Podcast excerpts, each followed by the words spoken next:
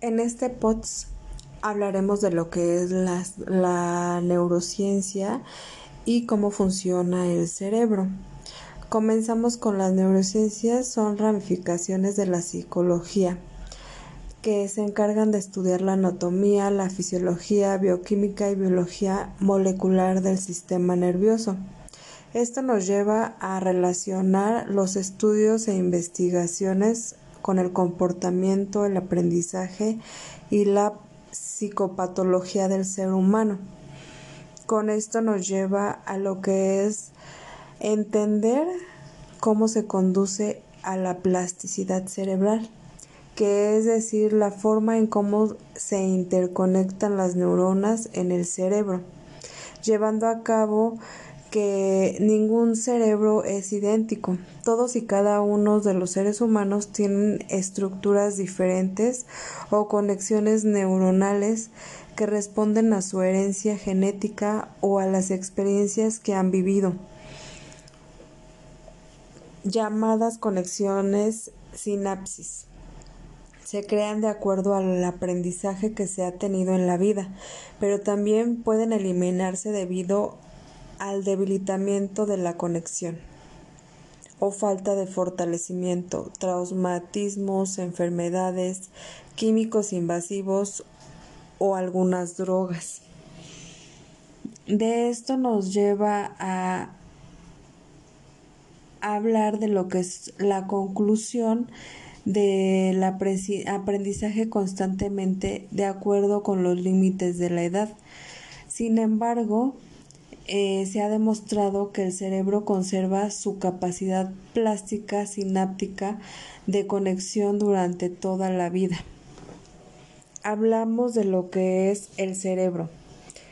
El cerebro es el órgano central del sistema nervioso está encargado de organizar las funciones de todo el cuerpo, desde que nace hasta que se muere.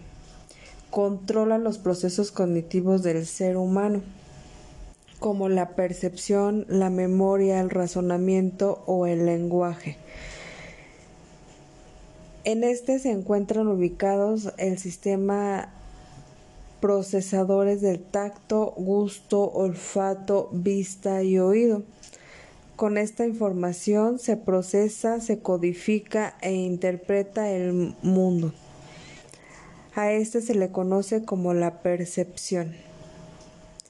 Eh, hablamos también de que el cerebro tiene un peso equivalente a 1.5% al 2% del peso total del cuerpo de la persona. Sin embargo, consume hasta 20% del oxígeno que requiere el organismo para vivir. El cerebro está dividido en dos hemisferios, derecho e izquierdo. Cada hemisferio se puede distinguir la corteza cerebral.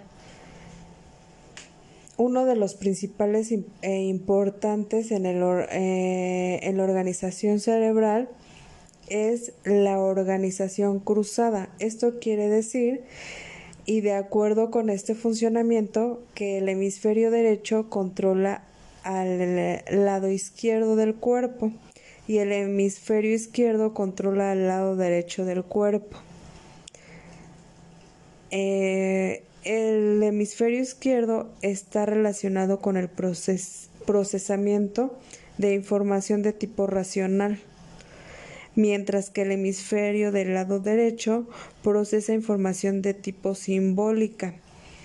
Esto quiere decir que si escuchas la palabra agua, el hemisferio derecho ubica en su memoria conceptos o imágenes referentes al agua. Si es un vaso de agua, gotas, ríos, lluvias, dependiendo de la imaginación y en el hemisferio izquierdo solamente la palabra agua como tal, como se escribiría, eh, nada más así, agua, H2O. Lejos de esto, en conjunto para simbolizar y representar el mundo que nos rodea del ser humano.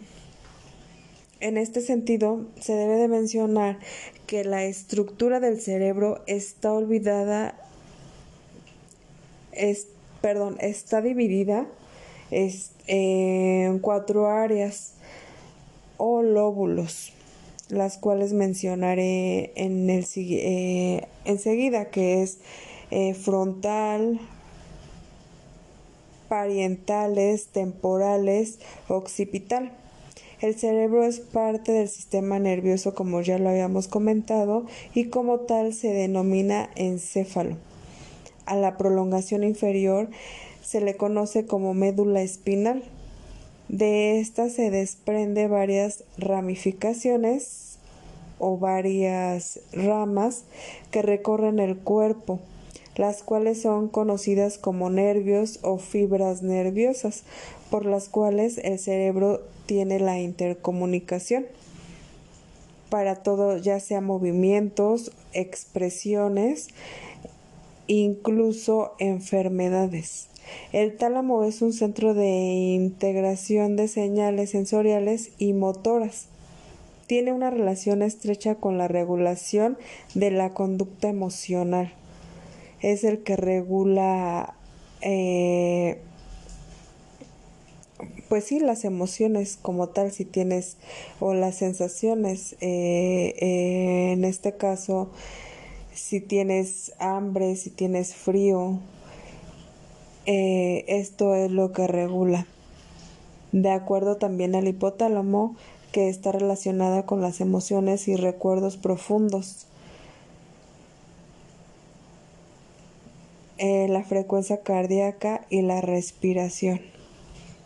Como tal, el cerebro es el que controla eh, primordialmente la coordinación motora del cuerpo, permite que el cuerpo se mueva y realice todo tipo de movimientos, todo tipo de movimientos eh, ya sea de precisión o facilidad.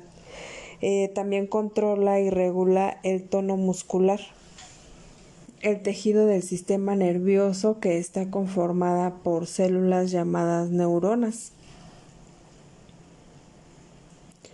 Eh, cada neurona posee una estructura en la superficie celular. A partir de ella se genera varias prolongaciones llamadas neuritas. Eh, estas son las responsables de recibir información de otras neuronas transmitiendo a través de una estructura llamada dendrita. Eh, cuando existe una sola neurona que, que conduce la información se le denomina axón. Las neuronas son las que poseen la capacidad, como ya se mencionó, de recibir y enviar información. Esta célula es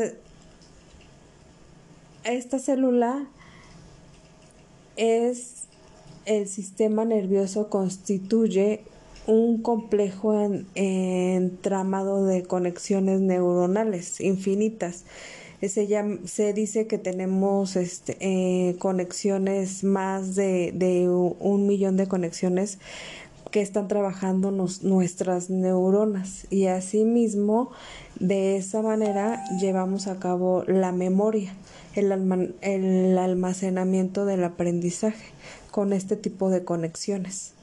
Y así doy por terminado mi post para lo que es mi Patret. Gracias.